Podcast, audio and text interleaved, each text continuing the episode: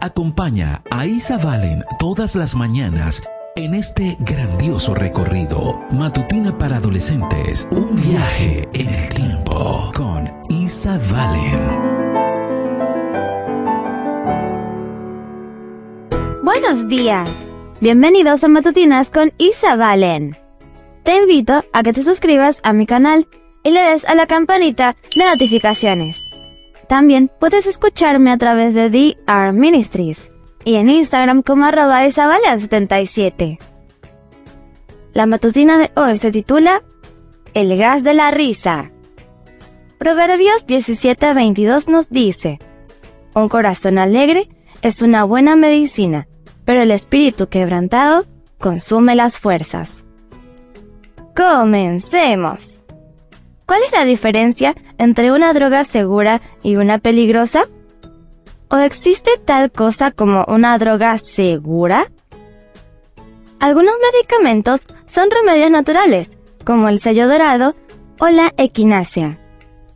Otros son medicamentos de venta libre como el Tylenol y el Benadryl.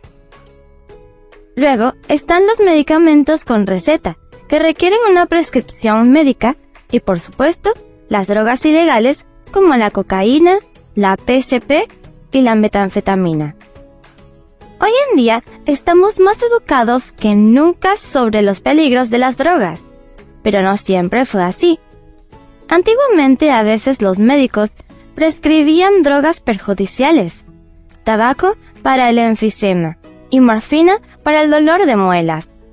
De hecho, así es como empezó el gas hilarante.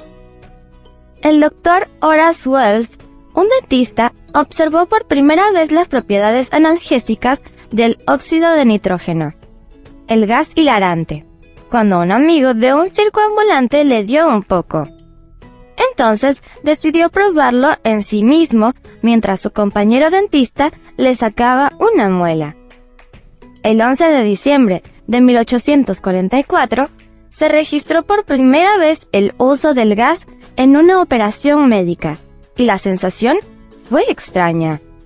El doctor Wells pensó que era genial poder reír en lugar de llorar, cuando debería haber sentido dolor. Cuando lo probó en sus pacientes, pensó que realmente había hallado algo valioso. Así que se ofreció a hacer una demostración a los estudiantes de medicina del Hospital General de Massachusetts en Boston, en 1845. Por desgracia, el gas no se administró correctamente y el paciente gritó de dolor. El público se mofó de Wells y abandonó la sala de conferencias coreando tonterías, tonterías. Avergonzado, el doctor Wells dejó la odontología y se convirtió en vendedor ambulante. Vendía de todo, desde canarios hasta cortinas de baño y luego comenzó a vender una droga anestésica llamada cloroformo. Utilizó repetidamente la droga en sí mismo para fines de demostración y se hizo adicto a ella. Finalmente, las sobredosis lo trastornaron tanto que fue internado en la infame prisión de Toms en Nueva York, donde se suicidó. Toda esta historia es lamentable.